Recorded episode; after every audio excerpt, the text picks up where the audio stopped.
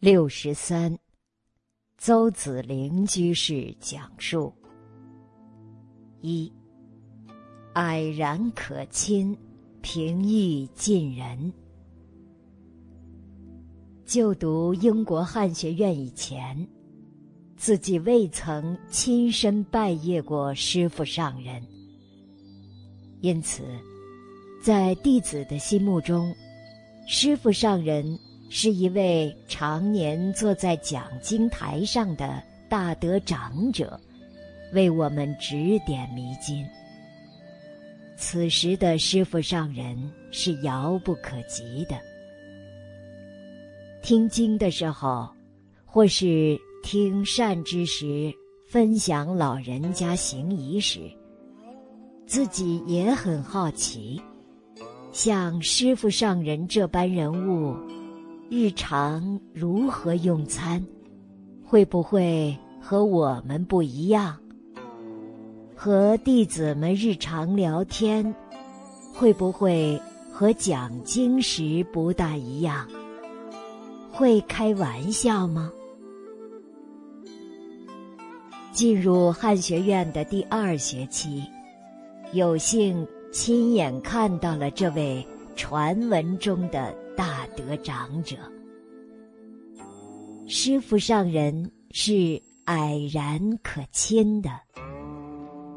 天气晴朗时，老人家会步行前往餐厅，与大家共同用餐。刚开始，我以为师傅上人会要求我们食不言，肃静用餐。但是没有，反而只要师傅上人来用餐，餐厅的氛围更为灵动活泼，且洋溢着温暖。师傅上人不常说话，但老人家话音一落，常接踵的是阵阵笑声。此时。每个人脸上似乎都洋溢着喜悦之情。对于离家万里、远在异乡的我来说，这样的氛围让我备受感动与温暖，仿佛回到了家中，而不是身在公共食堂。又像是过年时节，与大家族的长辈平辈团圆聚会的感觉。在这个陌生国度里，也有着家的归属感。我的心此刻安宁，身不再流浪。师傅上人餐后，如果有空，就会为大家开示。由于食堂人数很多，除了汉学院的职工与师生，还有许多义工以及远道而来的忍者们，满屋子黑压压的一群人，或坐或站。静听老人家的教诲，因为高龄，师傅上人的声音已不如当年洪亮。加之讲话耗神伤气，老人家开示时声音比较小。恰好我的位置是在屋边的角落里。听不太清，一开始有些困扰，但是没想到，两天后，师傅上人带上了麦克风，而师兄们在屋内四周都安装了扩音器，清晰听到师傅上人的谆谆法语。缓缓流过心田，感动不已。二，加持力不可思议。师父上人一直致力于传统文化的红传，不遗余力地培养文化传人，以期延续古人智慧命脉。因此，对年轻学子都关爱备至。暂住汉学院期间，老人家百忙之中，仍然抽出时间与师生交流谈心。有时在路上偶遇，我们紧张的不知所措，老人家很随和的给予问候，以安我心。作为第二届学员，师傅上人曾找我们班全体学员谈心，目的在解疑答惑，了解学生的想法。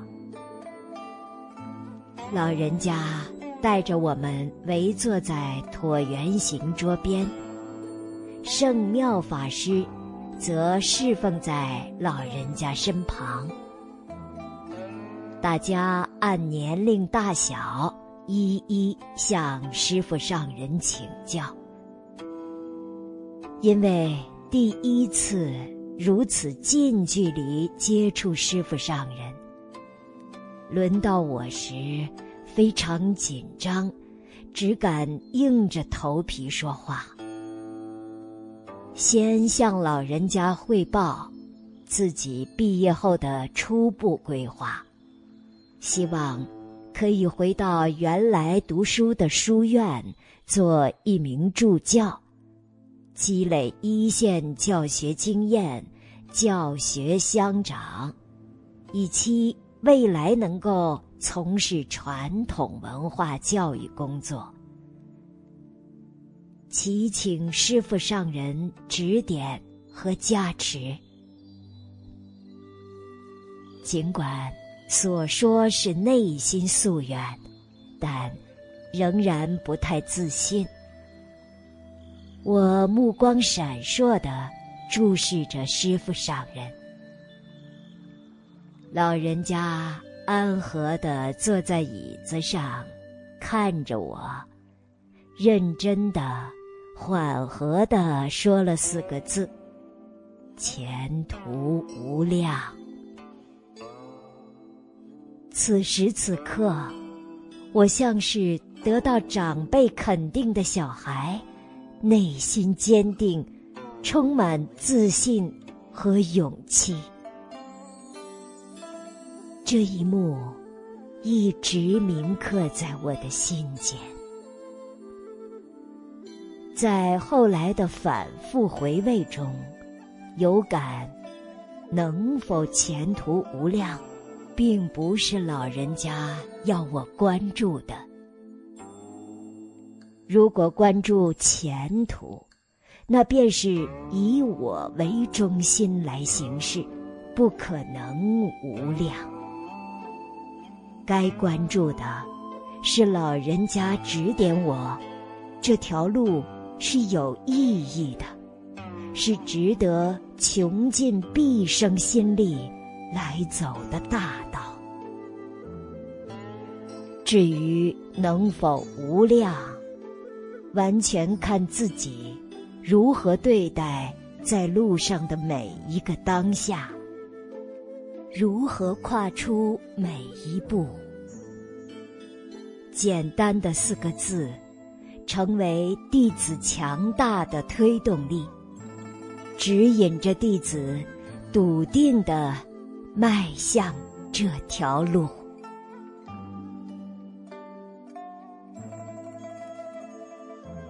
老和尚的身教编辑小组。